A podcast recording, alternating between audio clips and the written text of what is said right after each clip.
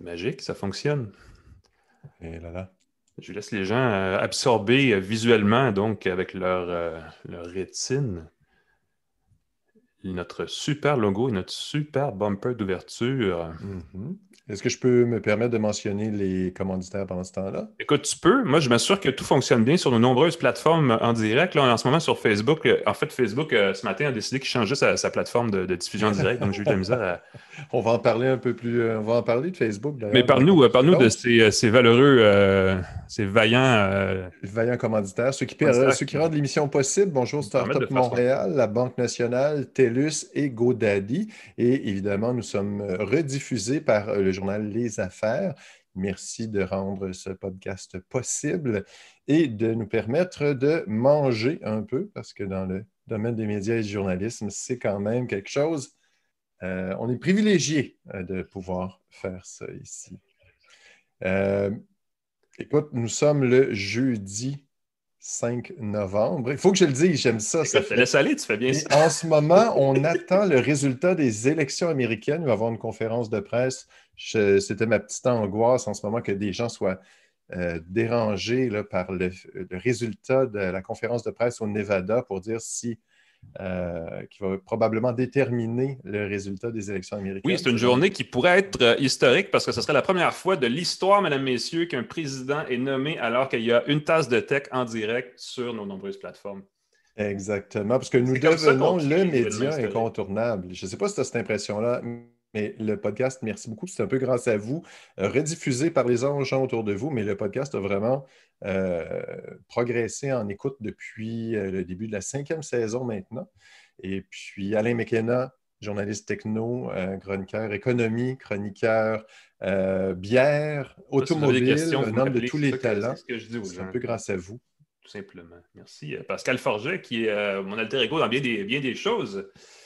Sauf peut-être les autos. hein. Je pense que j'ai peut-être ce edge, euh, mais tu as plein d'autres trucs. Ah, les- pour les voitures, définitivement, tu ne veux pas me mettre un volant entre les mains. Euh, si tu es là, euh, je te laisse conduire. Pour la voiture Euh, autonome, je te, je te tag comme futur testeur de voiture. J'ai- J'aimerais ça. Sérieusement, si tu viens me chercher en voiture autonome, à un moment donné, j'aimerais beaucoup, beaucoup en faire l'essai. On parlait un peu de. On va quasiment parler de voitures semi-autonomes slash virtuelles avec la- notre, notre invité aujourd'hui parce qu'on va parler de jeux vidéo qui, à sa, Oui. À sa façon, dans le fond, un environnement virtuel dans lequel il y a des situations où on conduit des voitures. Je suis allé la, je suis allé la chercher loin. Cette, cette C'était un lien Ouh! très boiteux. Mais j'ai beaucoup ri. Le Megamix s'en vient, le gros Euh, salon, de, le gros événement de jeux vidéo. Oui, la semaine prochaine, il y a le Megamix. Effectivement, il se passe plein d'affaires dans le jeu vidéo. Je lisais ce matin des données mondiales, comme quoi que le, le marché est en croissance forte cette année pour des raisons que vous pouvez facilement deviner. Donc, on va en parler avec Nadine Jelly, qui est la directrice générale de la Guilde du jeu vidéo du Québec, euh, qui regroupe un paquet de studios euh, indépendants, euh, particulièrement, qui sont très importants. On l'oublie, mais c'est un gros morceau de l'économie du Québec, le jeu vidéo, mine de rien, parce que c'est Mhm. beaucoup d'employés. Et ce sont donc des salaires. Ce sont des gens qui ont travaillé pendant la pandémie, des gens qui ont évidemment Ouais. payé leurs impôts, on imagine, comme tout le monde. Euh, donc, c'est, euh, sais, Oh, la machine tourne, la roue, elle tourne, euh, tout fonctionne, etc. Puis ça fait partie de la machine. Donc, on va en parler avec Mme Jelly. On a aussi, en gadget de la semaine, ce- cet appareil. Regarde, regarde si j'ai un beau reflet. Ah, t'as le même, t'as le même reflet. Ah oui, c'est pas, difficile de faire un reflet, mais c'est un très beau, euh, c'est un, un ordinateur très chouette. ouais.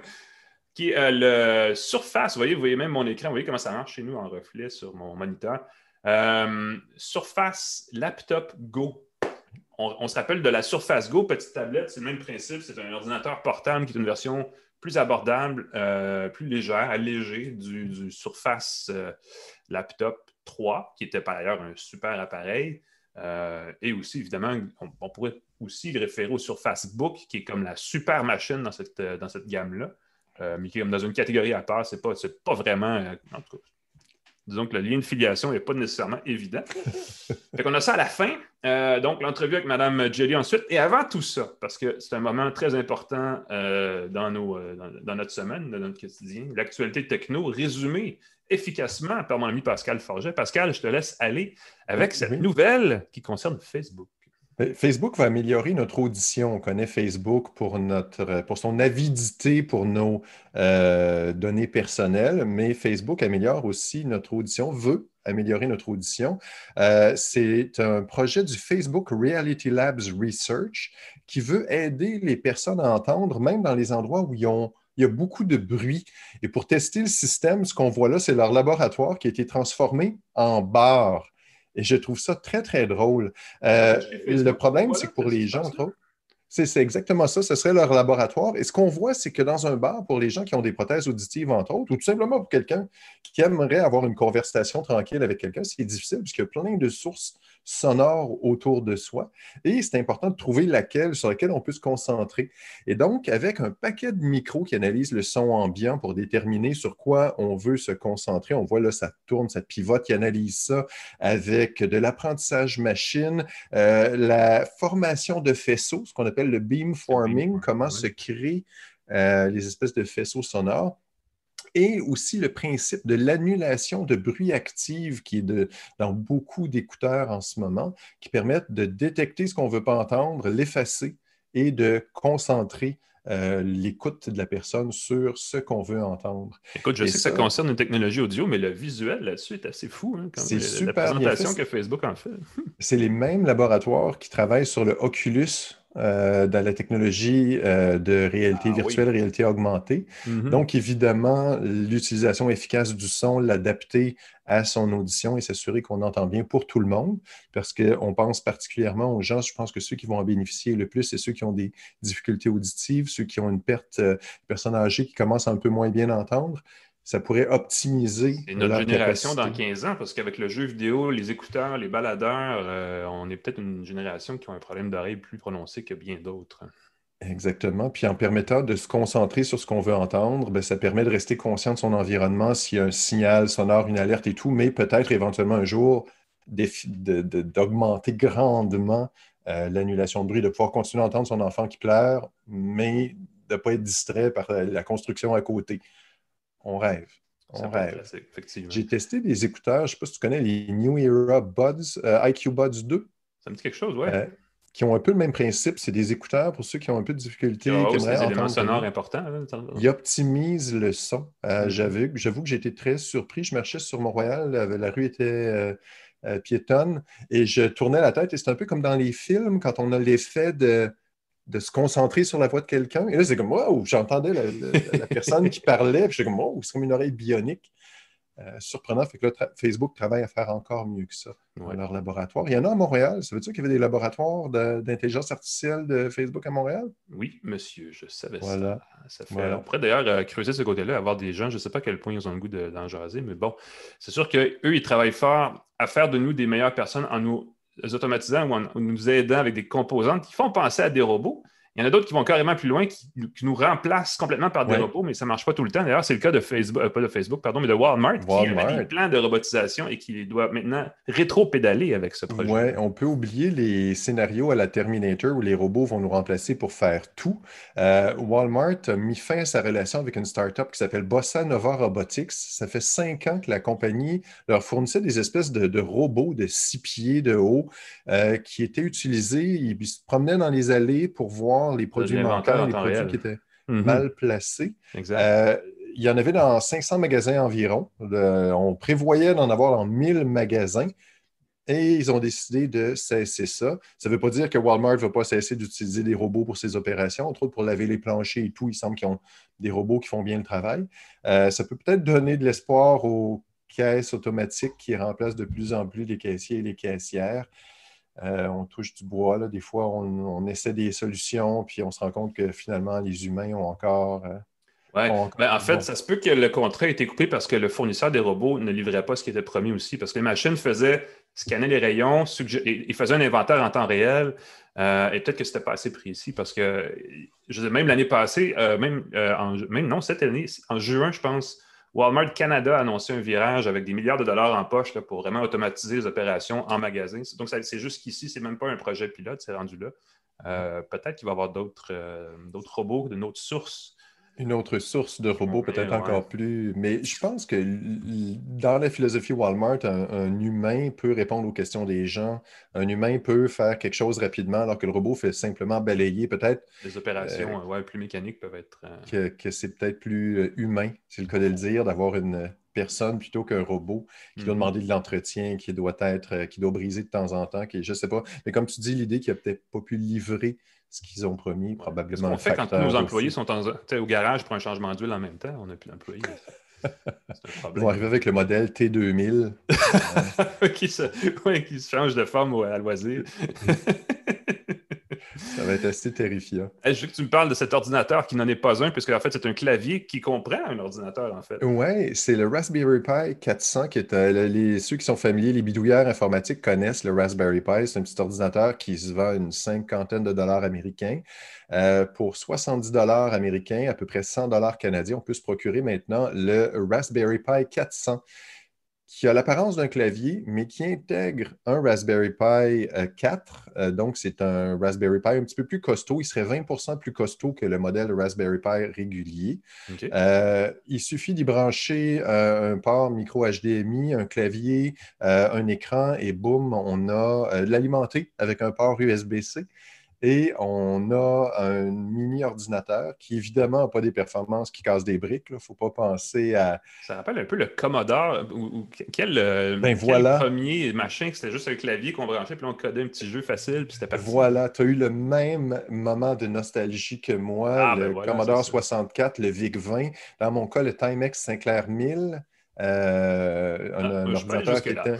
Et non, écoute, c'était vraiment fantastique. C'était des claviers qui étaient aussi des ordinateurs. En du VIC-20 avec son. Euh, c'est lui qui avait un lecteur de cassette, non? Euh? Oui, oui. Ben, à l'époque, il y avait tous des lecteurs de cassette. Fou. J'avais tout ça sur mon, euh, mon Cassette audio, tu branchais ça et tu pouvais. C'était avant les cartouches. C'était loin. Euh, puis on les cartouches, ben, les disquettes sont arrivées, ensuite les CD. Mm. c'était la belle époque. En quelques Donc, années. 70 dollars, 100 dollars à peu près pour avoir ce machin. 100 dollars à peu près canadien. C'est bon parce que Raspberry, il y a plein. on peut faire des choses avec un petit. Oui, moi, je pense aux gens qui manquent d'écran à la maison. On peut brancher un Raspberry Pi 400 dans son téléviseur euh, quand on a besoin d'un ordinateur d'appoint. On peut s'en servir pour des jeux rétro pour divertir la famille. Ouais, la vidéothèque, les jeux, tous les films qu'on a qui est sur un disque externe, on ne sait pas quoi faire, tu branches ça avec ça, puis tu as une médiathèque complète sur ton téléviseur qui n'a pas besoin d'être intelligent. Ben, c'est ça, puis il y a euh, des quantités de. Parce que normalement, quand tu as un Raspberry Pi, tu dois y brancher un clavier. Fait que souvent, tu débranches, mettons un clavier que tu as déjà. Ouais. Tu dois défaire ton setup pour le brancher. Puis après ça, tu peux tout débrancher puis laisser le Raspberry Pi rouler. Là, tu as le clavier intégré, fait que c'est un peu moins de, de, bidouillage. Pour les enfants, les programmeurs, euh, tu peux maintenant euh, rouler Ubuntu. Ubuntu est maintenant supporté directement.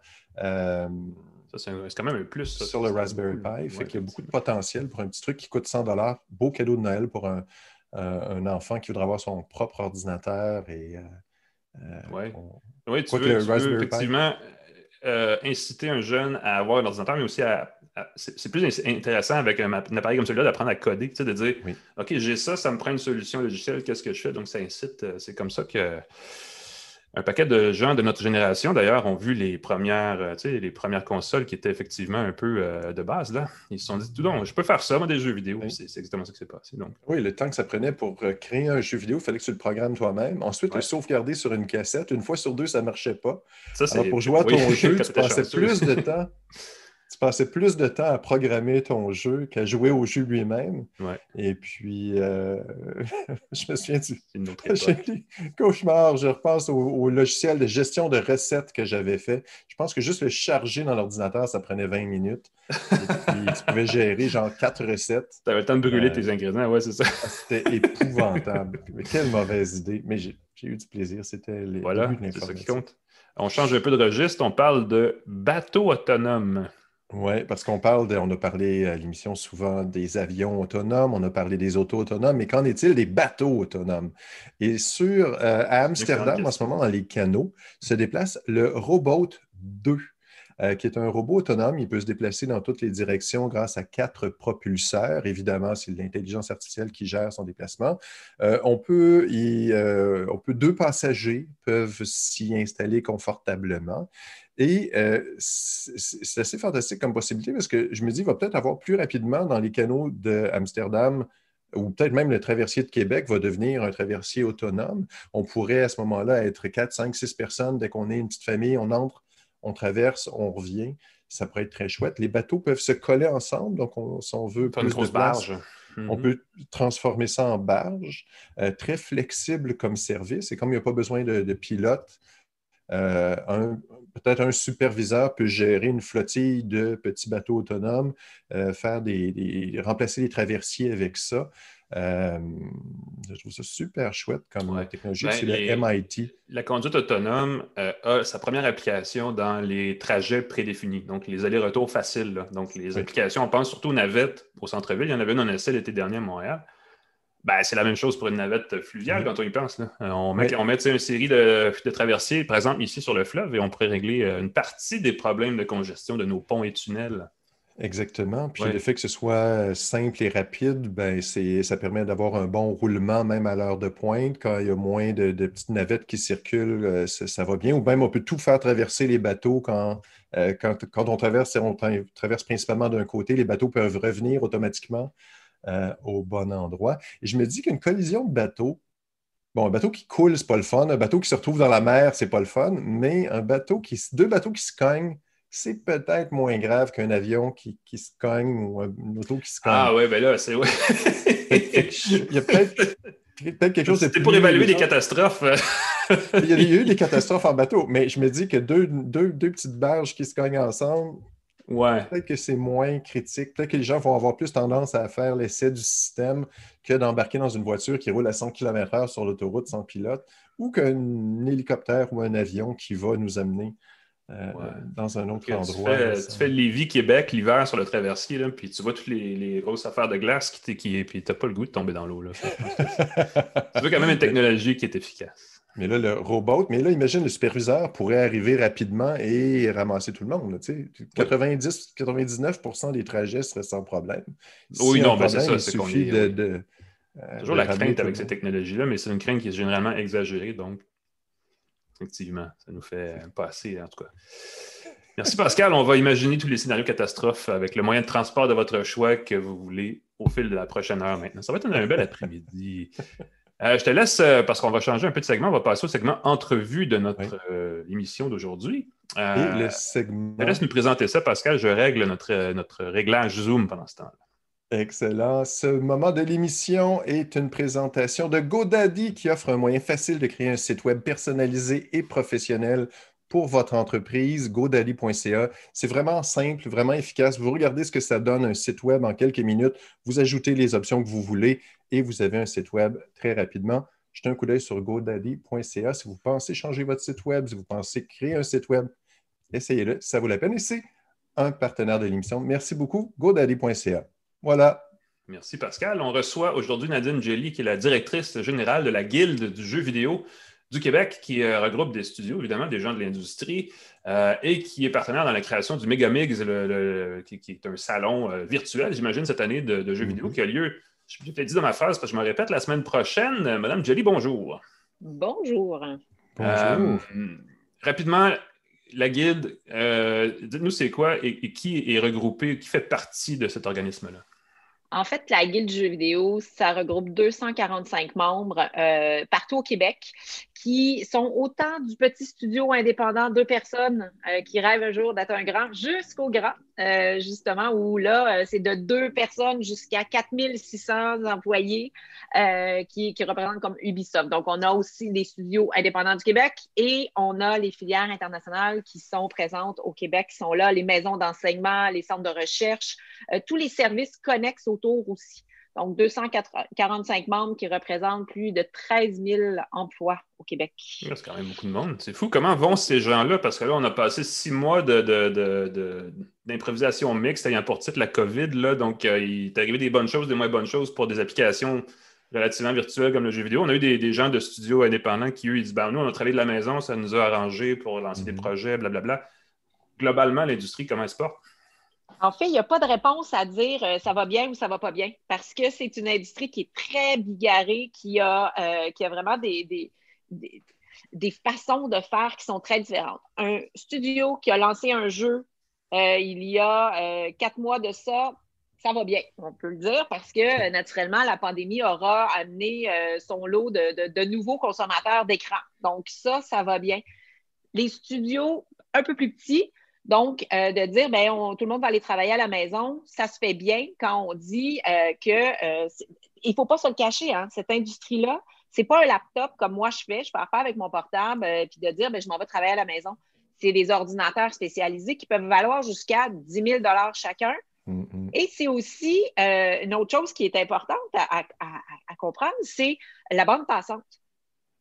Quand on crée du jeu vidéo, de la bande passante, là, c'est pas mon petit lien que j'ai à la maison. Donc, ça aussi, quand le 13 mars, ils nous ont tout le monde dit on s'en va à la maison, il a fallu que les studios regardent ça. Et des studios, justement, d'au-dessus de, 1000 personnes, imaginez, en quelques jours, il faut transférer tout le monde à la maison mm. avec tous les bandes passantes. Donc, il y a eu des enjeux de ce côté-là des pertes naturellement de productivité. Il y en a eu au début, ça c'est sûr et certain. Tout le monde était devant, euh, rivé devant leur petit écran à regarder, euh, de s'occuper des enfants.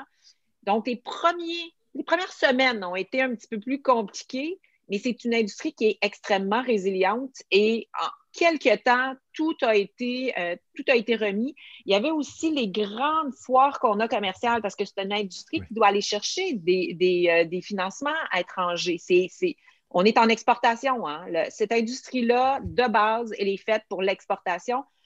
Le 16 mars, on était dans le plus grand événement international. Le 16 mars, on n'est on pas allé, hein, naturellement, parce que le 13 mars, ils nous, ont, ils nous ont gardé à la maison.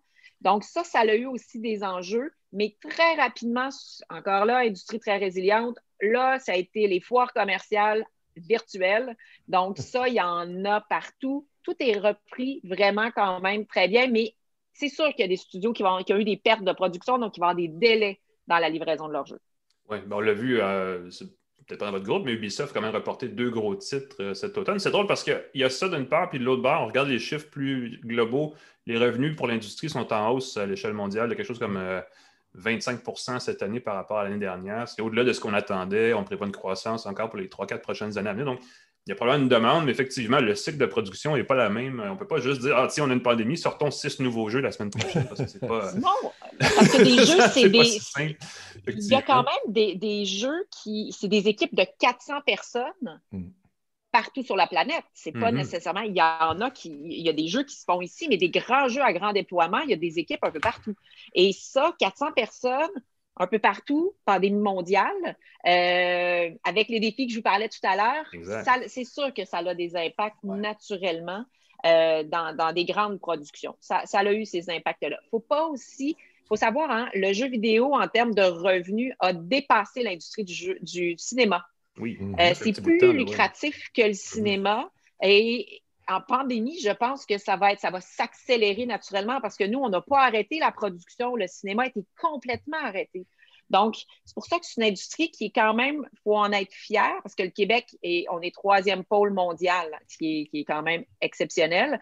Euh, avec des qualités, on est reconnu pour la qualité de ce qu'on fait ici au Québec, la qualité de notre main-d'œuvre. Euh, et ça dépasse, en plus, c'est résilient et ça dépasse l'industrie. Euh, donc, ça, il faut, vraiment en prendre soin. On va reparler un petit peu du rôle du Québec dans l'industrie dans un instant, mais avant, je vais parler du méga MIGS. Si, si j'ai bien compris, si je n'ai pas tout mêlé dans ma tête, avant, il y avait le méga, il y avait le MIGS, et là, il a rendu le méga MIGS. Et là, la semaine prochaine, c'est un méga MIGS spécial en plus. Là. Oui, oui. Comment ça marche? Qu'est-ce qui va se passer? Est-ce que c'est pour le public ou c'est un, événement d'industrie, ça? En fait, le méga, dans le temps, était pour justement le grand public, pour faire découvrir l'écosystème du jeu. Et le MIGS était l'événement qui était pour l'industrie. Donc, des conférences pour, vraiment développer euh, vraiment tout l'écosystème et tout ça, autant du leadership que de la créativité.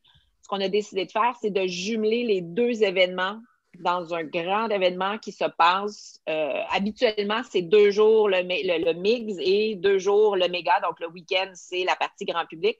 Cette année, on a jumelé parce qu'on est en virtuel, malheureusement, parce que c'est un événement qui est, très couru, euh, même par l'international. C'est toujours, là, on a euh, ces 800, 900 délégués étrangers qui viennent au Megamix. Habituellement, ah c'est le plus grand euh, événement B2B2C qu'on dit, donc consommateurs et, industrie au mhm. Canada.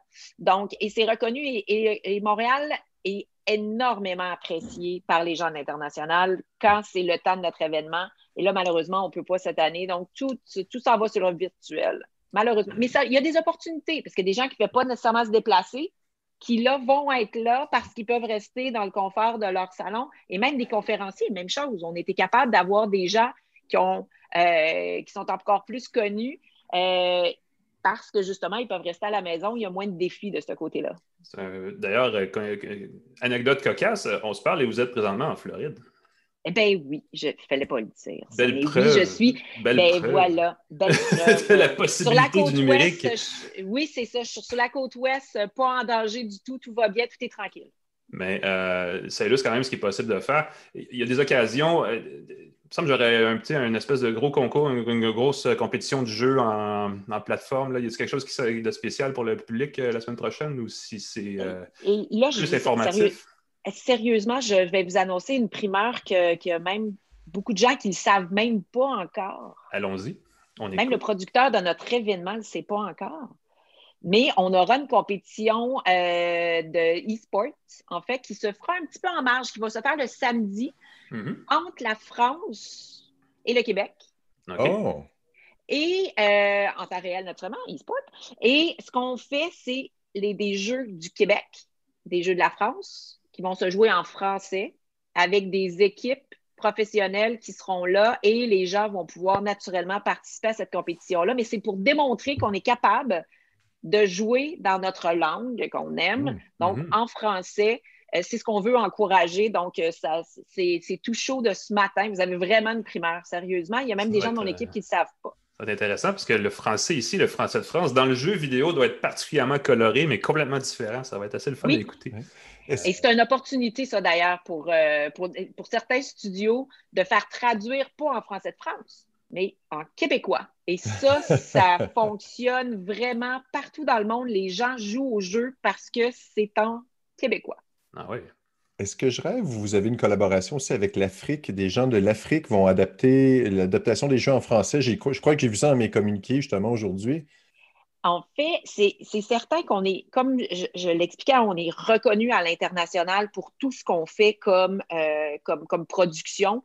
Et on a énormément de gens qui euh, nous courtisent pour nous, nous donner des services, justement. Et ça, il y en a. Il y a l'Afrique, il y a la Tunisie, l'Égypte. On en a vraiment de partout qui veulent travailler avec l'écosystème au Québec.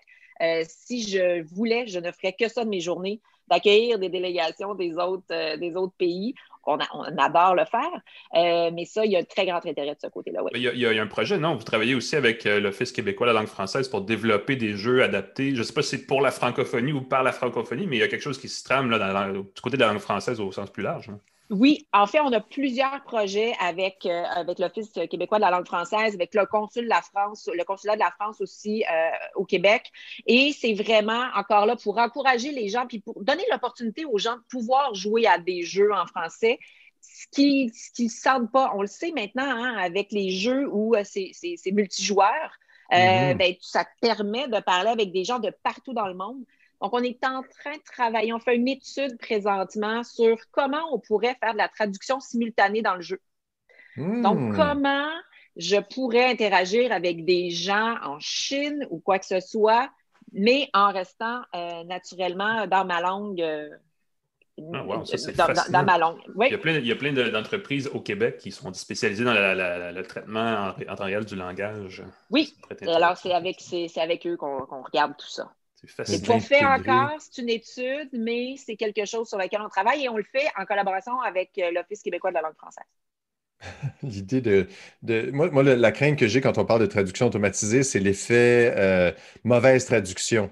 Euh, les, les- les- les- vieux films asiatiques qu'on écoutait avec les lèvres qui marchaient vraiment pas avec la bouche. Et puis, si on joue à un jeu vidéo et qu'on entend des, des- des fois des, des jurons des, des- des- des- et que c'est pas tout à fait bien traduit, ça pourrait être assez terrifiant par moment.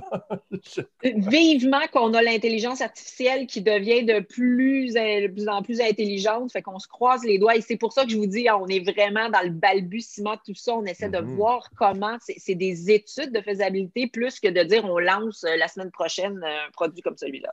Ouais. Alain, si tu bon permets, pour, je vais euh, juste vous parler de l'effet des jeux qui sont traduits en québécois. Est-ce qu'il y a un effet slapshot? Est-ce que c'est le fait que le film est bon en anglais, mais il est encore plus drôle en français? Est-ce que c'est cet effet-là que peut-être les Français recherchent ou ce côté euh, exotique? en fait, c'est le côté exotique, naturellement, de la chose. Ils trouvent ça drôle de, voir ça, mais le jeu, ils le connaissent en, en partant. Il n'est pas connu dans, en français de France et après ça traduit. C'est qu'ils le connaissent de cette façon-là. Ils se disent Ah, un produit québécois, je comprends le français, je vais aller voir, donc je vais aller le, jouer au jeu directement en français du Québec. Donc, c'est mhm. pas parce que c'est des jeux traduits en français, c'est des jeux québécois oh. et qui sont lancés en québécois. Oh. Ça, une langue, euh, ben oui, c'est bon, c'est la langue originale. Comme les films en version originale, si tu veux ça, tu peux le, mais les Français, la cabane au Canada, on le sait, hein, et donc c'est tout ça que nous, on ne le réalise pas. Là. Un orignal, pour nous, c'est assez simple, et un lac gelé, c'est assez simple, mais pour eux, c'est très, très original. C'est la même chose pour nos, notre langage. Oh mon Dieu, un lac gelé! Oh! mais c'est vrai, hein, ça l'a ah, dit, ils sont fascinés par ça. C'est. Euh, la position du Québec, justement, c'est un bon point à, développer. Euh, si on fait le lien, bon, là, l'industrie va bien, il y a le confinement, tout ça d'une part, il y a des jeux qui sont reportés euh, d'un côté. De l'autre côté, on dit les revenus sont en croissance. Ces revenus-là, le Québec est un gros joueur, un gros développeur de jeux. Est-ce qu'ils s'en viennent chez nous? Est-ce qu'ils passent par chez nous en salaire puis ils s'en vont quelque part d'autre en bénéfice? Comment se situe par rapport à ça? Il me semble que ça apparaît comme un enjeu. Là. Euh, c'est un enjeu. Euh, en fait, il faut, faire attention parce que l'écosystème a été créé grâce aux filières internationales. On ne se le mhm. cachera pas. Et je peux vous dire que s'il y a quelque chose, moi, je ne viens pas du jeu vidéo, je suis quelqu'un qui est une passionnée de la créativité et de l'entrepreneuriat. Donc, c'est ça qui m'a attiré vers un poste de direction générale comme euh, à la Guilde. Euh, et pas nécessairement le jeu, je, l'avoue comme ça mhm. publiquement. Euh, je suis moins une gamer que, euh, que plusieurs, mais c'est une industrie. Et ce qui m'a impressionné de cette industrie-là, c'est comment ils travaillent ensemble. Mhm. Présentement, les grandes filières internationales aident beaucoup beaucoup, beaucoup, beaucoup les plus petits studios indépendants, justement dans leur développement. On a fait des projets de commercialisation internationale. On a, on, a vraiment euh, payé pour plusieurs missions à l'étranger, les virtuels et tout ça à cause de la pandémie. Euh, ben, il y a les Ubisoft qui sont là, il y a les Google qui sont là, il y a les IDOS, tout le monde dans l'écosystème aide son prochain. Les les petits studios indépendants aident les petits les d'autres studios indépendants ce qu'ils ont fait de bon, ils disent aux autres et comment le faire aussi. Mhm. Donc, ça, euh, je dirais que si ça pouvait être ça pour tout le monde, donc de dire que les filières étrangères, la propriété intellectuelle retournent ailleurs, ils redonnent quand même beaucoup. Ben, c'est surtout la question de la propriété intellectuelle. Je me dis, il me semble que si on, dit ça, là, ben, je couvre la technologie au sens très large depuis des années et à tous les deux ans, ça revient sur le sujet de la propriété intellectuelle au Canada, on n'en développe pas assez. Est-ce que c'est -ce un problème dans le jeu vidéo aussi? Moi, je dirais que notre problème qu'on a dans l'industrie du jeu vidéo, premièrement, il faut savoir que sur les 195 studios indépendants qu'on a au Québec, 195, c'est immense. La majorité proviennent des, filières internationales. Donc, ils travaillaient dans une filière internationale, ils, ont eu des idées de projet, donc ils sont seigneurs, et ils ont décidé de partir leur propre studio. En jeu vidéo, la propriété intellectuelle, on en développe énormément il y a deux enjeux. C'est de la, commercialisation de notre propriété intellectuelle, la valorisation, parce que souvent, on va à l'étranger puis on dit Ah, ben, il y a un, investisseur qui veut, oui, vite, vite, vite, vite, vite. Ah non, mais attends une minute, est-ce que tu la. Est-ce que tu, donnes des parts à la juste valeur de ta propriété intellectuelle? Et l'autre chose qu'on a comme problématique au Québec, c'est qu'on n'achète pas de propriété intellectuelle. Hmm. Tous ceux les, studios indépendants qu'on a au Québec, des petites perles, sont rachetés par des gens à l'étranger. Donc, ce qu'il faut faire au Québec, c'est de développer des gens qui vont investir et qui vont racheter les propriétés intellectuelles pour les garder ici. C'est ça notre enjeu au niveau des. en fait, c'est de tous les startups, de toutes les, petites entreprises qu'on a en, technologie, en jeux vidéo, en quoi que ce soit. C'est que tout le monde un jour rêve d'être racheté. C'est ça le modèle de la startup. Être le consolidateur plutôt que le, le consolider d'une certaine façon. Ah ben, c'est ça, c'est l'idée. On est bon dans les idées au Québec, c'est incroyable. Mais vite, vite, vite pour vendre. Euh, pourquoi on ne peut pas plutôt se dire comment on pourrait garder, c'est la rétention de la propriété intellectuelle, c'est pas la création. C'est là notre ah enjeu, puis c'est ça qu'il faut couper. Ah, euh, c'est, effectivement, ça apporte un nouvel angle sur la question, parce qu'effectivement, la commercialisation, c'est à l'autre, euh, l'autre volet, c'est l'autre partie, hein, le, recto du verso de, la propriété intellectuelle, c'est qu'on on crée beaucoup. Surtout, même en technologie, en intelligence artificielle, les, centres de recherche sont pleins, mais il n'y a pas de spin-off de, majeur, mais on en commence à en voir, puis ben, il y a clairement une masse critique dans le jeu vidéo. Là, vous avez dit, malheureusement, pour moi, que vous n'étiez pas une grosse gamer. Je m'en allais vous demander, on peut faire un sondage à trois, très scientifique. Là, il y a des nouvelles consoles qui s'en viennent. Il y a la PlayStation 5, il y a la Xbox Series X, il y a les plateformes en nuage, Google Stadia, euh, écoute, aux États-Unis, Amazon, Facebook, tout le monde en a. Euh, qu'est-ce qui est hot cet automne? Avez-vous une, préférence de votre côté? Oh, oui, c'est Oui, je sais, c'est une question difficile, mais ça n'a pas besoin d'être très recherché. Je vous dirais que ce qu'on me, euh, me parle beaucoup, ben, je vais y aller avec mes petites perles justement qu'on a au Québec. c'est sûr que je vais, je vais prôner toujours les jeux qu'on fait au Québec qui ne sont pas assez connus. En fait, il y a même des jeux que les gens ne savent pas qui sont des jeux québécois puis qui sont joués à l'international. Je veux dire, euh, des billets vieux, qui est notre plus grand mm. studio euh, indépendant au Québec, c'est 200 mm-hmm. millions de personnes qui jouent à leurs jeux, c'est québécois. Euh, on a Red Barrels, qui est aussi une petite perle, petit studio, mais qui a des downloads, excusez-moi l'expression, des téléchargements. qui, ça n'a pas de bon sens, c'est des millions et des millions et des millions de téléchargements. Mais ben, ça, c'est. Les gens ne savent pas à l'international. Red Barrel, c'est Outcast, le, le, le titre. C'est Outcast. Exact. Outcast. Oui. Et ça, c'est. Bon, jeu d'horreur, hein? Il faut, euh, faut avoir le goût. Mm-hmm. Mais c'est une niche, mais je pense qu'ils sont rendus à 60 millions. De, de, Grosse niche. ce stade-là, c'est plus un complexe niche. immobilier une bonne niche. Donc, c'est ben, une niche quand même très confortable. Mm-hmm. euh, chauffée, en plus. Bon. Et euh, donc, c'est ça, c'est qu'on a des belles choses tout le cloud gaming, je pense qu'il va apporter aussi quelque chose. Ça, il y a un très grand intérêt dans l'industrie du jeu parce que mhm. ça va amener le jeu ailleurs. Euh, et ça, euh, je dois vous dire que moi, je le, vois beaucoup dans l'industrie. Il y a un intérêt, oui, pour parce que ça va, c'est l'accès au marché, mais plus que ça, c'est la technologie qu'on peut mettre on est toujours, hein, on le dit, on est des grands créateurs en recherche et développement, c'est ce qu'on aime faire et on est reconnu pour ça. Donc là, présentement, l'excitation qu'il y a pour le cloud gaming, comme on dit en bon québécois, c'est vraiment les opportunités de développement qu'il va y avoir avec ces plateformes-là. Fait que je sens que dans les prochaines années, là, avec la G5 qui va finir par finir à faire quelque chose, il y a des belles opportunités de ce côté-là. Puis c'est comme ça, moi, ça, c'est le, petit parti qui, m'excite, tiens, je vais dire ça de même. Donc, un pour le gaming en nuage. Pascal, as-tu une préférence, toi, qu'est-ce qui avec ce qui s'en vient? Je, je, dois avouer que moi non plus, je ne suis pas un gamer du tout, mais je pense que la virtualisation du gaming est quelque chose qui va changer la donne. ça va permettre d'avoir des jeux de plus grande capacité dans des appareils mobiles pas nécessairement performants. Euh, donc, les gens vont pouvoir commencer à jouer sur leur euh, assistant Google avec un écran, vont pouvoir jouer avec leur télé avec un petit système très simple, avec un Raspberry Pi euh, dans un clavier, vont pouvoir jouer avec un, appareil aux performances très, très modestes. Excellent, ben oui. Mais avoir accès à des jeux de grande qualité, des environnements riches. Et, donc, moi, je miserais là-dessus. Mais en même temps, je pense que les amateurs de gaming veulent aussi beaucoup de performance chez eux. Et c'est pour ça qu'il y a beaucoup d'enthousiasme pour les. Parce qu'on veut quand même rester un peu autonome. On ne veut pas dépendre d'une connexion Internet. On n'a pas tous accès à des bandes passantes hallucinantes encore. Euh, donc, le, combat va se faire dans les deux, euh, les deux terrains, mais la virtualisation va permettre de rendre accessibles les jeux, des jeux de même qualité à tout le monde, peu importe la qualité, du moment qu'ils ont une bonne connexion Internet. Et c'est tout ce qui va être. Euh, c'est drôle parce que les consoles, c'est un peu comme les autos. Hein. Tu sais, une auto à 500 chevaux, c'est rendu banal. Aujourd'hui, ça n'existait pas il y a 10 ans. Il y a comme un, tu sais, ma console est plus grosse que la tienne. Il y a un petit peu cet effet-là. Des fois, on se demande pourquoi. Il y a, euh, puis faut, je pense qu'il faut aussi se dire qu'il y a des gens qui sont des gamers, parce que c'est le mot, hein, c'est, difficile de le traduire en français, mais il y a des gens qui sont, comme les voitures, il faut absolument que ça soit très, très performant et ils ne jurent que par ça. Voilà. Puis il y en a d'autres que, ben moi, ma voiture, elle me déplace d'un point A au point B et j'en suis très heureuse. Mm-hmm.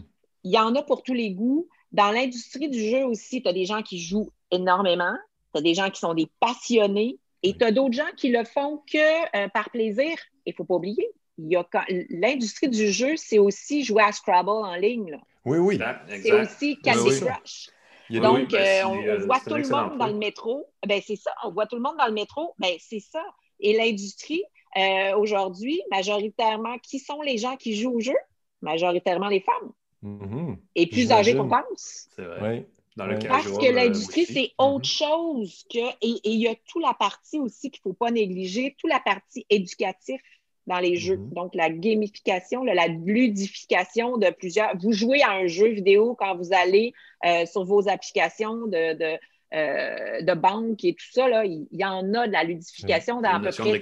Apprendre à taper. Oui. Oui. taper, c'est ça. Je pense qu'il y a beaucoup, euh, une grosse évolution dans l'industrie du jeu vidéo. Je pense qu'on parlait de persona dans le domaine euh, du marketing, le profil type d'un joueur. On a toujours, quand on parle de gaming, on pense toujours au gars qui joue sérieusement dans son sous-sol. Mais le nombre de types de personnes qui jouent à des jeux, il y a des personnes qui vont utiliser ça de façon occasionnelle en se rendant au travail. Il y a des gens qui vont jouer quatre heures de temps non-stop. Des gens qui vont passer des fins de semaine à jouer, puis après ça, ils ne joueront plus. Euh, des gens qui s'intéressent euh, au Scrabble, des, des jeux d'échecs en ligne. Il paraît qu'il y a un boom de jeux d'échecs en ligne euh, énorme parce que ça Ouais. permet de, de- de jouer avec quelqu'un et, et de se perfectionner. Puis il y a de la tricherie de jeux d'échecs en ligne. Il semble que c'est Ah ouais. Euh, donc, le persona, le profil type, le fait qu'il y ait plus de femmes qui jouent, euh, ça, peut- ça fait peut-être des jeux un peu différents, des jeux qui sont plus accessibles, euh, des gens qui veulent Quelqu'un qui veut passer quatre heures sur un jeu, c'est pas la même personne qui, va simplement regarder un jeu, essayer rapido quelque chose. Moi, je pense au jeu, il faut que j'en parle. Il, fallait que j'en glisse un mot, mais le jeu Unpresidential, que vous pouvez regarder sur iOS ou Android, qui permet de jouer à Joe, le personnage de Joe Biden ou Donald Trump et se taper dessus. Un jeu très simple. J'ai joué deux minutes de temps. Ça rappelle un peu les jeux. Flash du début des années 2000, là, tu sais, quand il y avait la bulle, euh, les petits jeux là, banals par Internet qui, fait... qui duraient deux minutes. là. C'est un peu, ça a l'air un peu ça le principe. Effectivement, c'est un, c'est un créneau aussi. C'est tout Euh, des, des L'industrie, qui, qui sont très différents. Mais l'industrie du jeu, le, le profil des consommateurs est le même que les profils Netflix ou, les- ou à peu près n'importe Oui, quoi. Moi, bon Netflix, il y, y y a des gens qui sont sur Netflix cinq heures par jour, puis qui suivent des séries à plus finir. Moi, je n'y vais pas ou presque pas. Quand on me dit, hey, il y a un lancement d'une nouvelle série, ah, OK. Je- Donc, on est dans les mêmes profils. Puis souvent, on, on vient démoniser un peu l'industrie du jeu, quand dans le fond, c'est un divertissement et une sociabilisation. À, maintenant, les jeux, c'est beaucoup ça. C'est des communautés qui se créent autour de jeux. Il y a de la discussion qui se fait. Netflix, là, tu es devant ton ordinateur ou ton, ton écran géant, il n'y a aucune interaction. Mhm. Donc, euh, c'est c'est pour ça que souvent, là, quand on me euh, dit ah, le jeu vidéo, mais il Ouais. faut faire attention. Là. Je pense que plus ça va, plus il devient intelligent. Plus on a des gens aussi que c'est plus le, j'appelle toujours le blanc québécois d'Amérique, là, tu sais, le très normé de qui fait les jeux. Il y a beaucoup plus de femmes qui sont dans l'industrie, puis on l'encourage aussi, ça. Il y a beaucoup plus de gens qui sont marginalisés, des, des- du multiethnique, pour justement que les jeux soient teintés de ceux qui travaillent dans cette industrie-là. Et Ouais, c'est pour ça ça donne- qu'on essaie d'encourager Mhm. puis d'accélérer justement les gens qui viennent travailler dans l'industrie, puis qu'on on, on- on y aille un petit peu sur la diversité.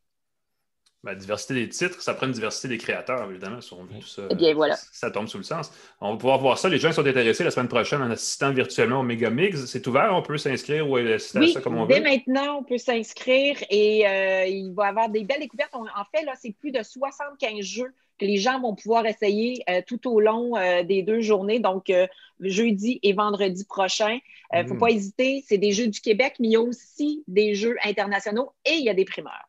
Ah, wow. On va suivre ça avec euh, grande attention et euh, notre contrôleur euh, dans les mains. Merci beaucoup, euh, Madame Jelly, Nadine Jelly, directrice générale de la Guilde du jeu vidéo du Québec. C'était un plaisir. Merci. Et à la Au prochaine. revoir. Fin d'après-midi. Bye-bye. Au revoir. Moi, je ne l'ai pas dit parce que je posais la question, mais euh, je suis plus expérience que console ou que plateforme, en fait. Puis dans ce moment, j'ai essayé la semaine dernière le ISS Experience sur Oculus Quest. Oui, Oculus Quest. Euh, évidemment, c'est un, documentaire qui se passe dans la station spatiale, donc c'est peu interactif, mais si les studios québécois pouvaient créer des titres à valeur culturelle québécoise dans les environnements virtuels comme celui-là, ça serait fou!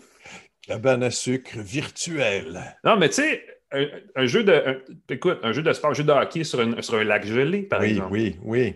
Pour Oculus Quest. Un truc qui met. Écoute, ça serait fou. Ça serait... Il, y a, il y a quelque chose à développer là. Surtout, c'est une plateforme qui est un petit peu assez. Il manque encore le fameux. euh, tu sais, le Angry Birds de la réalité virtuelle. On dit toujours ça pour dire c'est Oui, comme le, le- le le- déclencheur.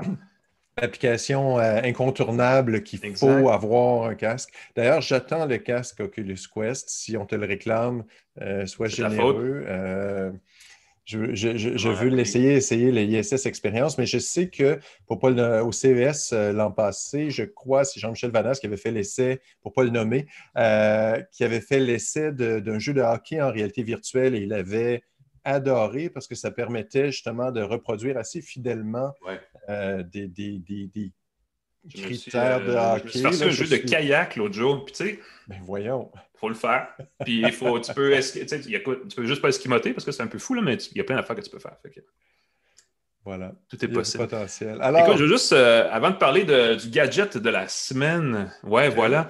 Euh, juste dire, parce qu'on en a parlé la semaine dernière, j'ai reçu ceci, qui est un, euh, sac de café euh, d'un torréfacteur qui s'appelle le Rabbit Hole Roasters. écoute, c'est quand même, on le voit, il y a un lapin sur le sac. c'est un grain de café qui vient de, la région de Oaxaca au Mexique, qui est une des meilleures places si vous voulez manger. C'est, écoute, c'est oui, très bien mangé. tu dis Oaxaca, j'ai comme, j'ai comme faim là. Avec les mollets et ce genre de choses et les mescales. Euh, Huerta del Rio, c'est un, café. C'est drôle que je vous parle de café, c'est pas quelque chose que je fais normalement. Euh, café décaféiné, ils nous ont, euh, ils nous ont proposé de l'essayer. Je ne sais pas sur quelle formule encore ça va se développer, mais celui-là, ce qui est intéressant, c'est la partie technique. C'est qu'il y a une grosse mode sur la côte ouest, le pour-over coffee. C'est où on fait un café filtre individuel qui est très lent à produire. Et ils nous ont fait goûter ça. Et pour une rare fois, j'ai vraiment goûté la différence dans la nature du grain. Celui-là était particulièrement euh, assez corsé. J'ai bien apprécié la saveur, mais surtout, je parlais d'expérience. Euh, ça permet de créer des cafés. Et la Société des cafés, qui est la compagnie, finalement, la boutique à Québec qui vend en ligne en passant, qui nous a offert ça, euh, offre une belle expérience pour justement les gens qui aiment beaucoup le café et qui veulent un peu déguster différentes, différents grains, différentes torréfactions, des choses comme ça pour connaître un peu plus cet univers-là. Il est possible de le faire à travers ce qu'eux, ils offrent. Ils offrent plusieurs mm-hmm. sortes de café, évidemment. Euh, plusieurs euh, torréfacteurs. 40 torréfacteurs. Ils ont des produits de 40 torréfacteurs. Et moi, je crois, euh, tous les employés qui sont à la maison, qui normalement avaient le café gratuitement au bureau, c'est tellement une belle idée cadeau de renvoyer du café parce qu'ils dégustent à la maison. C'est une belle idée cadeau aussi. Ça peut être une très belle idée. Puis évidemment, la Société des cafés livre en ligne. Voilà, on a mentionné un autre partenaire et un autre personne. On va peut-être y revenir, je ne sais pas. on en parlait tout à l'heure, on, y revient le Surface Laptop Go, qui, euh, contrairement à la Surface Go, n'est pas juste une plus petite version, mais bien une version euh, allégée. Euh, mm-hmm. je, vous présenterai ça autrement si j'avais ma deuxième webcam, je ne l'ai pas. Un appareil qui vient comme ça, vous voyez, je ne sais pas ce que j'ai ouvert ici. Oh, j'ai le cours de la Bourse de Paris. ça va bien en bourse, les amis, ne vous inquiétez pas. c'est un appareil qui intègre la plupart des technologies, mais en version simplifiée de ce que le Surface Laptop tout court fait. On a déjà parlé du Surface Laptop ici à une tasse de tech et on a beaucoup apprécié. Euh, donc, c'était naturel de regarder cet appareil-là, qui est une version un peu moins chère du, laptop euh, tout court. Il faudrait qu'ils aient une version euh, en français du nom de leur produit, ce serait plus facile. Mais bon, le laptop Go, donc, est un appareil qui démarre à un prix de 960 ça, c'est le euh, modèle de base, je crois. C'est la version de base. Le problème, c'est que c'est un peu cher pour une version de base. On peut avoir des bonnes machines très comparables à ça pour la moitié, 500-600 facilement.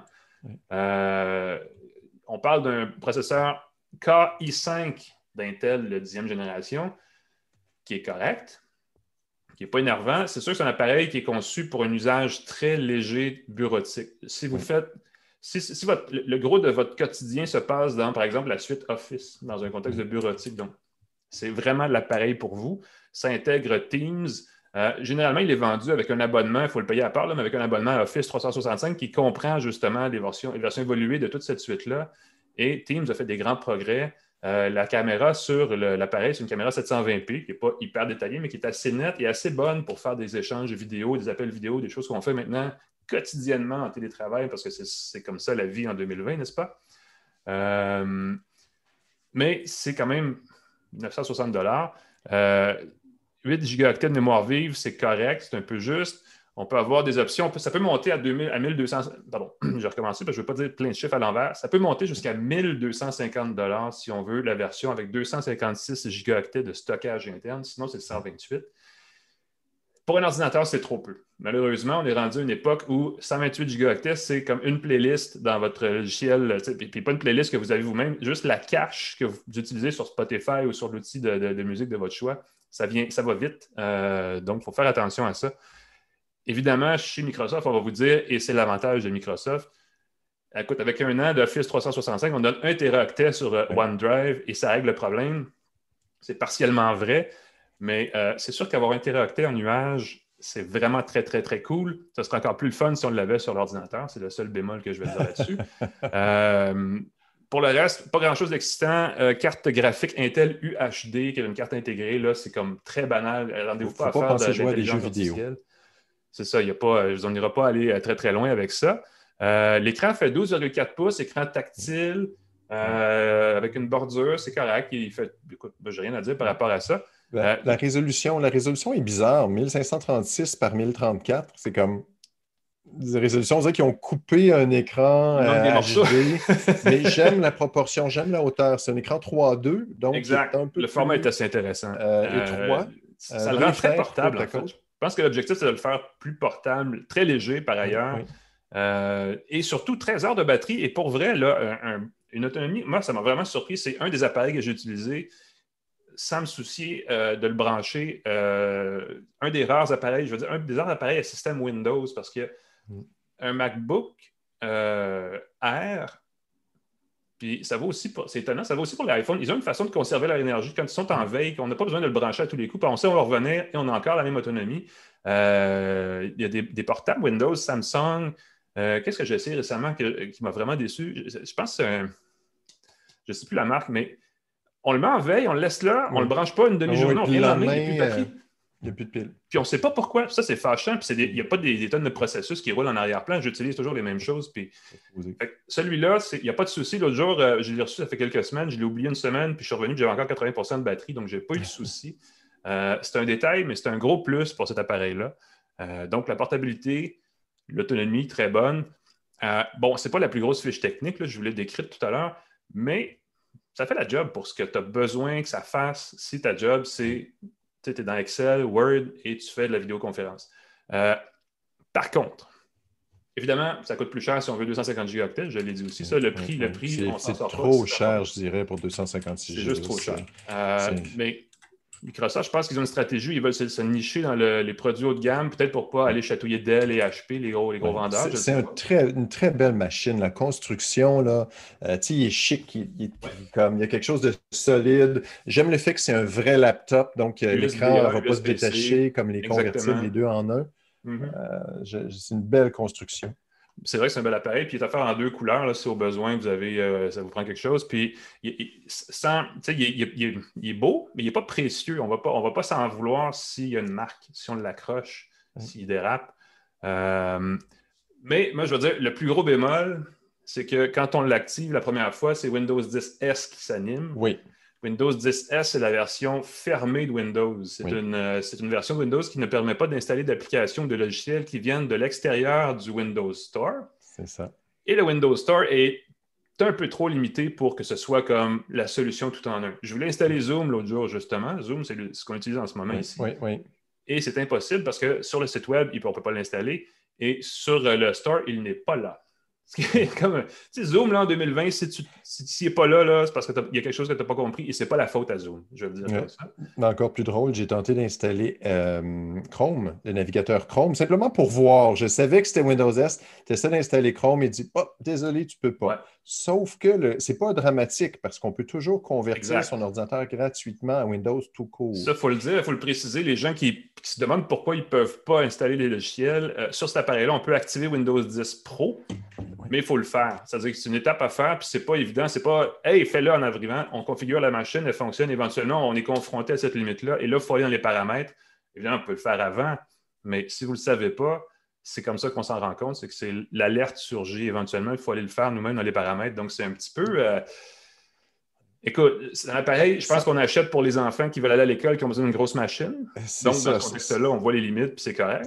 Ça en dit long pour l'usage qu'on vise avec ce laptop-là. L'usage, c'est d'utiliser les applications du, de la boutique de Microsoft, et s'en tenir à ça. Comme ça, on a Edge, on n'ouvre pas trop de fenêtres en même temps, on n'a pas d'application lourde euh, qui pourrait, puis d'ailleurs, ils disent, on s'entend, c'est pour euh, compétitionner avec les Chromebooks qui sont vraiment abordables et qui sont super sécuritaires, mais qui ont un environnement assez fermé. On ne peut pas installer d'applications qui n'ont pas été validées par Google. Dans le cas du, du pas du Play Store, mais du Store de Microsoft. Euh, de Microsoft Store, c'est ça. Il y a des applications qui sont évidemment validées par Microsoft. Euh, donc, c'est ça. C'est pensé pour ça. Puis d'ailleurs, le modèle de base, euh, celui qui est à 900 quelques dollars, a 4 mm-hmm. gigs de RAM. il y en a 8. Le modèle, il commence à 8. Le 8, c'est ça. Il, commence, il y a un modèle de base, base, base à 4 gigs de RAM. C'est horrible. Oui, mais il n'est pas euh, vendu, je ne l'ai pas trouvé. Mais effectivement, il y avait ça. mais... il existe. Il existe un modèle de 4 GB de RAM. Je me rappelle qu'à la conférence, ils en ont parlé, puis on ne le trouvait pas, effectivement. Puis c'est ça, lui, il était 659. en gros. C'est ça. Il est écrit 659 sur le site à partir de. C'est le modèle avec 4 GB et 64 GB de stockage. C'est moins qu'un téléphone d'il y a deux ans. Là. Non, non, c'est, ben déjà celui à 128, c'est un peu juste. Alors, c'est, 959, c'est le modèle achetable. Euh, autre note que j'ai pris, euh, ben c'est ça, c'est des prix à ce moment-là qui se comparent. MacBook Air à 1299, on s'entend que c'est un processeur i3 mais il y a 256 GB de RAM, 8 GB et c'est un MacBook Air, ce qui va faire que bien des gens n'hésiteront pas. Un Pixelbook Go à 1150 qui était mm. trop cher aussi, mais à ce moment-là, l'ordinateur est dans les mêmes gammes de prix. Euh, tu n'as pas euh, mentionné le lecteur d'empreinte digitale qui est très chouette sur le modèle. Oui, ah, ben, je l'ai montré en début de jeu. Effectivement, il n'y a, pas le Windows Hello de reconnaissance euh, du visage, mais il y a celle avec l'empreinte digitale qui, qui, est tout à fait correcte. Euh, et, qui, soulève la question pourquoi il n'y a pas ça partout, en fait, à ce stade-ci? Euh, il y a encore beaucoup d'ordinateurs qui ont ni un ni l'autre. Et puis, euh, pourquoi? Hein? Parce que les mots de passe, à un moment donné, on stand de mettre password 1, 2, 3. Là, je pense que le concept a fait son temps. donc, oui, empreinte digitale, effectivement, qui est un, qui est un petit une petite fonction pratique et, amusante, ben, pas amusante parce que c'est sérieux, mais qui est le fun à avoir définitivement. Et puis euh, l'autre note, spontanément, regardant hier, il y a deux ports, un port USB régulier, un port USB-C, euh, prise d'écouteurs, ce qui peut être chouette. Évidemment. Mais l'autre côté, au lieu d'avoir un autre port, il y a la prise propriétaire de recharge. Et ça, je me dis, pourquoi ils n'ont pas mis un port USB-C avec la recharge uniquement USB-C? On peut recharger avec USB-C. Je l'ai fait, ça fonctionne. Oui, ça se fait très bien. Donc, on aurait pu. La, recharge propriétaire de Microsoft est très chouette, elle marche très bien, elle se détache facilement si on accroche le fil, mais on aurait pu Écoute, je vais avancer une, théorie, puis je ne m'en rappelle plus parce que ça fait trop longtemps que je l'ai vu, mais ils ont un adaptateur, euh, un bloc qui fait tout. Hein. Il fait euh, c'est ce qu'on appelle à l'époque un KVM. Donc, on branche ça là-dedans, puis ça nous permet de brancher du HDMI, puis un paquet d'affaires. Et je pense qu'il utilise ce connecteur-là aussi. Ben, je sais euh, qu'il y a, un port USB dessus si on veut charger des appareils. Mais l'USB-C fait toute la job, cela dit. C'est sûr qu'un deuxième USB-C n'aurait peut-être pas été une mauvaise idée en remplacement. ça aurait été plutôt que d'avoir le port propriétaire qui demande un chargeur propriétaire qui n'est pas nécessaire parce qu'on peut charger avec USB-C. Mais en même temps. Ça prenait, euh, ça prenait à, Microsoft un, appareil dans le créneau des laptops, des portables à 1000 Ils l'ont. Alors les gens ont le choix. Comme tu le disais tantôt, en fait, euh, Apple euh, Google et Microsoft maintenant, ce qui est quand même quelque chose d'assez euh, intéressant, ont leurs propres appareils dans ce créneau-là. Donc, à, vous de choisir finalement, parce que les options sont intéressantes, ne sont pas parfaites, ni l'une ni l'autre, mais elles existent. Euh, dernier détail, il est très chic. J'aime beaucoup la construction, mais ça reste du plastique. la base est en plastique. Ce qui est un peu décevant, parce que le dessus est en une espèce de bel aluminium très le fun mais la base reste en plastique. Fait que ça, s'enlève un peu, mais je, trouve que ça fait une bonne. Ben, c'est la partie qu'on ne voit pas. Donc, moi, je n'ai pas trouvé ça comme un gros irritant. ça ne m'a pas dérangé. Euh, peut-être à cause des choix de matériaux, le clavier qui a une belle, euh, une belle Le clavier marche bien. Ouais. C'est une, très belle construction. Il y a pas de, ça craint, ça grince pas, ça coince pas, ça, ça marche bien, mais c'est quand même limité. Ouais. Pour un, prix qui est quand même élevé. C'est le prix, mais c'est ça, ça, on n'en sort pas. De toute façon, on aura l'occasion d'y revenir euh, dans un avenir euh, proche, plus ou moins proche. Il va y avoir certainement des nouveautés mises à jour par rapport à ça. Euh, Pascal, la semaine prochaine, on va recevoir quelqu'un de Stingray. Oh, le service musical. Stingray Music, qui maintenant aujourd'hui, en fait, s'appelle le groupe Stingray parce qu'ils font aussi dans l'affichage numérique et dans un paquet d'autres affaires. Mais on va parler de. Stingray, c'est ce qui aurait pu être le Spotify québécois, n'est-ce pas? Parce qu'ils font ils ont une offre musicale, ils, sont, ils se collent plus à l'industrie traditionnelle, ils passent entre autres par les câbleaux pour offrir des services musicaux, ils ont une approche particulière. On va en parler parce qu'ils ils, essaient évidemment de, tirer leur épingle du jeu, euh, mais ils ont une approche différente. Ils ont entre autres acheté un paquet de radios récemment, de stations de radio, donc on va ah, pouvoir discuter avec eux de ça. Euh, ben, dès la semaine prochaine, on pourra en parler avec eux. Et on va aussi faire l'essai. Je n'ai pas encore décidé si ça va être quoi. Ça va peut-être être ce machin-là. Oh, deux petites secondes, j'ai déplacé mon écran. Deux petites secondes, qu'est-ce que c'est, Alain? un beau, j'arrive à. Ah voilà, j'arrivais pas à Oh, attends un peu, attends un peu. Un Moi aussi, je l'ai. Je l'ai, attends un peu, il est ici, quelque part. Zut, je ah, on compare nos, euh, nos, inventaires, moi et Pascal. et euh, en fait, euh, vous savez, les, les, appareils Google de l'automne, c'est le Pixel 4a 5G, le Pixel 5. Il y a le, le haut-parleur qui a changé de nom, le Nest. Comment il s'appelle celui-là? Nestab? Comment il s'appelle? Nestab? Non, le... l'enceinte, le nouveau parleur, j'ai oublié son nom. En tout cas, et le Chromecast avec une télécommande. On aura tout ça la semaine prochaine. Je vous dirai le nom quand je l'aurai euh, retrouvé sur la boîte. L'enceinte est là, mais le fil ne rend pas. Je ne vais pas vous le montrer parce que ça va faire tomber mon bureau. de toute façon, la saison des fêtes s'en vient. On va sûrement parler d'idées cadeaux. Moi, j'ai ma puce qui va me permettre d'un fournisseur qui, pour ne pas le nommer, commence par T puis finit par ELUS, euh, oh. qui permet d'avoir le 5G. Alors, j'ai bien hâte euh, de faire l'essai justement des appareils de Google qui sont maintenant compatibles 5G, de voir le 5G apparaître ça prend une puce différente pour faire la 5G chez TELUS? Euh, non, c'est tout simplement que j'utilise un autre fournisseur. Ah, OK, OK, OK. Mais, okay, euh, me rassure un peu, je pensais, que, je pensais qu'ils avaient... Euh, non, ça aurait été un peu spécial. À faire une puce pour... pour ben, je peux te le dire, ça va vite, ça va pas si vite, mais ça va vite. Fait qu'on pourra comparer nos Je veux faire la comparaison. Je veux, je veux faire un téléchargement 4G, 5G. Ben oui, ça vaut la peine. Entre-temps, on vous invite à aller voir notre page YouTube, youtube.com, une tasse de tech. On est aussi sur Facebook, facebook.com une tasse de tech.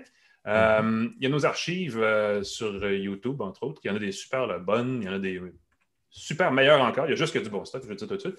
Évidemment, il y a la version audio aussi sur les plateformes de balado. Euh, on découpe les, éléments en ce moment qu'on fait, comme par exemple le site de l'ordinateur dont on vient de parler. On les met sur le site du journal Les Affaires, lesaffaires.com. Il faut aller faire un petit tour là-dessus aussi. Sinon, on vous souhaite une bonne journée, une bonne fin de journée, une bonne fin de mhm. semaine. Euh, un bon fin, une, fin de suspense électorale pour toi, Pascal. on devrait avoir la réponse dans quelques secondes.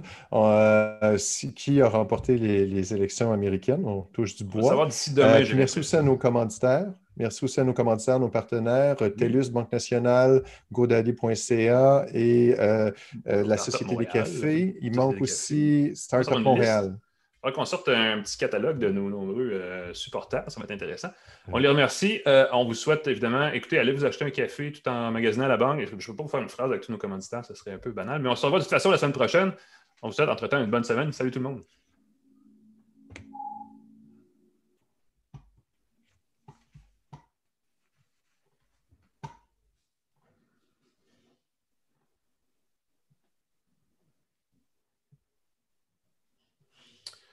Do do do do. Uh...